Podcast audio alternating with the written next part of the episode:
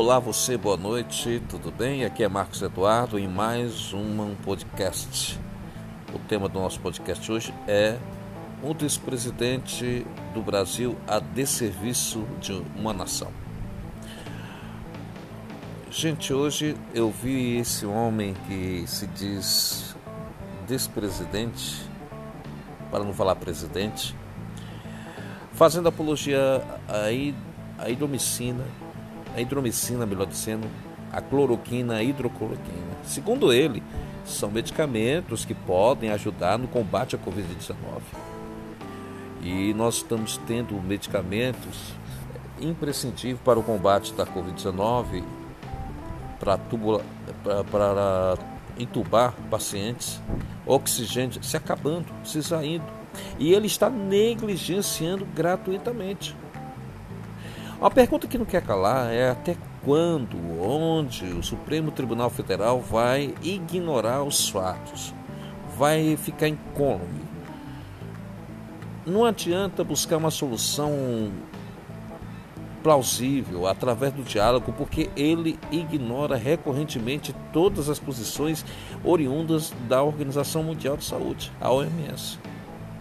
O fato é é que ele ignora também os preceitos que os próprios laboratórios desse medicamento que eu citei previamente, da cloroquina, hidrocloroquina e ivermectina, certo? Seja propagado e usado para o combate do Covid-19.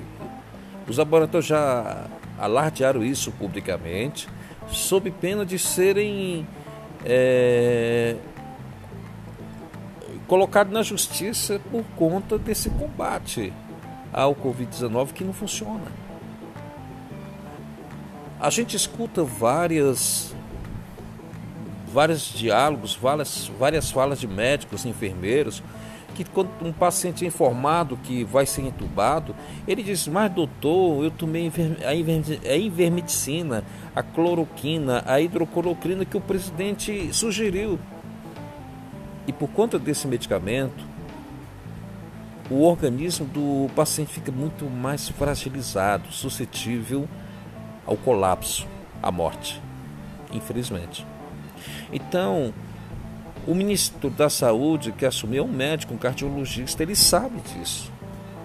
Mas, infelizmente, ele está vendo a questão da carreira, política dele. Ele não está preocupado com a vida e com a morte de brasileiros que, infelizmente, estão contaminados pelo Covid-19 e são vítimas concomitantemente.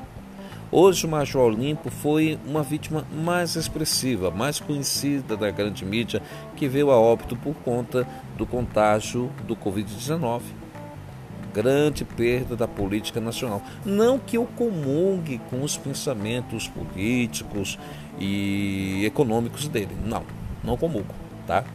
Eu tenho totalmente um antagonismo com muito grande dos pensamentos dele, mas eu não quero deixar de ressaltar é, o brilho, o valor do ser humano que ele é, da sinceridade política que hoje é tão rara, da honestidade intelectual, ele era é, advogado, era é, professor de educação física, enfim, era um homem instrumentalizado, não era uma, um aventureiro. Então nós percebemos efetivamente que toda essa perspectiva do Covid ela é democrática, ela não escolhe classe social, ela não escolhe é, se você é rico, pobre, classe média. Não, infelizmente não escolhe. Você simplesmente é vitimizado e, consequentemente, se não tiver a graça de Deus para ser medicado, você vem a óbito, infelizmente. Essa que é a grande verdade. Hoje, é, foi preciso uma operação de guerra aqui em Fortaleza, porque faltou em uma UPA uma oxigênio. E graças a Deus nós temos um governador comprometido e humanizado com o povo cearense. Ele correu, conseguiu é, é, é, prover o oxigênio naquela UPA que tinha faltado e graças a Deus os pacientes não foram agravados. Né? Agora, pense você o seguinte: um, um país gigante como o nosso, com realidades diferenciadas, com oportunidades diferenciadas, e acontece um, uma tragédia dessa, falta de oxigênio, numa situação que a pessoa não tem tantos recursos de recolocação. Como é que ficaria essa situação? Será que ia se repetir o desastre hecatombe que foi lá em Manaus? Então, gente, é preciso que nós tenhamos consciência, venhamos a cobrar da, dos, das instituições republicanas, constitucionais, o STF, a Câmara dos Deputados Federais, o Senado Federal, que precisa dar um basta dessa loucura. O Brasil está numa situação de abandono. Não temos referência. A única pessoa que está dando voz, está agindo como freelancer, como presidente, e é, ele teve uma fala, uma entrevista com a Cristiane Amapu, âncora da CNN Estados Unidos, foi o ex-presidente Luiz Inácio Lula da Silva, que jogou a isca, que queria falar com o Joe Biden, que é o presidente dos Estados Unidos, que ele mencionou que os Estados Unidos têm várias e várias quantidades de vacinas que não vão ser usadas pelos americanos e solicitou parte dessa vacina para o Brasil e para os países pobres que não podem pagar por elas. O que é mais triste disso tudo é que o Brasil tem a maior rede de distribuição de vacinas. O que é mais triste disso tudo é que o Brasil tem é, fabricantes de vacina. Mas temos um presidente negacionista, um presidente que é irresponsável, inconsequente, um presidente que é sim um genocida, porque as práticas que ele adotou até aqui é de um genocida. Ele negligenciou, é, é, ele simplesmente é, cria cisâneas, antagonismos gratuitos contra governadores e prefeitos, não tem uma preocupação ímpar de verificar efetivamente o que de fato está acontecendo. Se o prefeito prontifica-se a fazer um lockdown, é vir o inimigo público número um dele.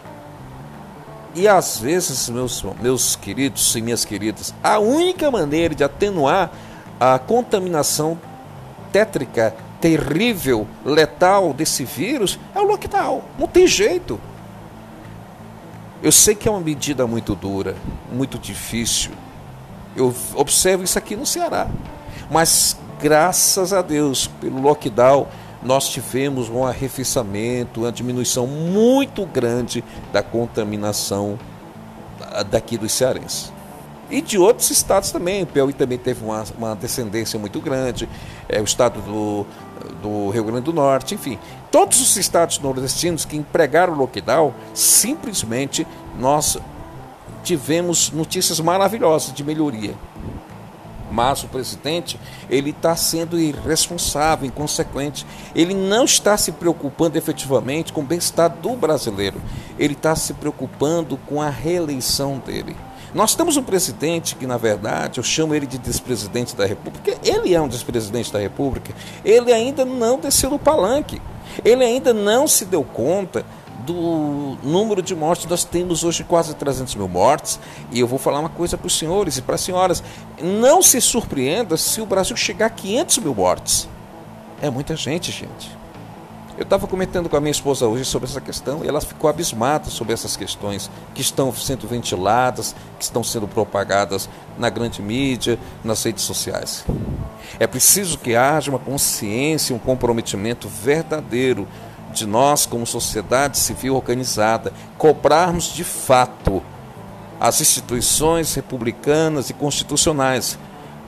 Porque a partir do momento que o executivo entra em falência, ou seja, o presidente da República é nulo, é incompetente para resolver situações, o presidente do STF, concomitantemente com o presidente do, do, do Senado, concomitantemente com o presidente da Câmara dos Deputados Federal, pode sim tomar as rédeas da Constituição brasileira e botar pai, o pai, nosso país nos trilhos. Mas é preciso que a sociedade civil organizada cobre isso verdadeiramente. Não adianta a gente dar voz é, aos maus. Como dizia Martin Luther King, a minha preocupação não é com as vozes vociferantes dos maus, mas sim com o silêncio dos bons. Tudo certo, gente? Pense bem na nossa conversa de hoje, tá bom? Que Deus os abençoe abundantemente. Um forte abraço, um bom descanso. Até amanhã.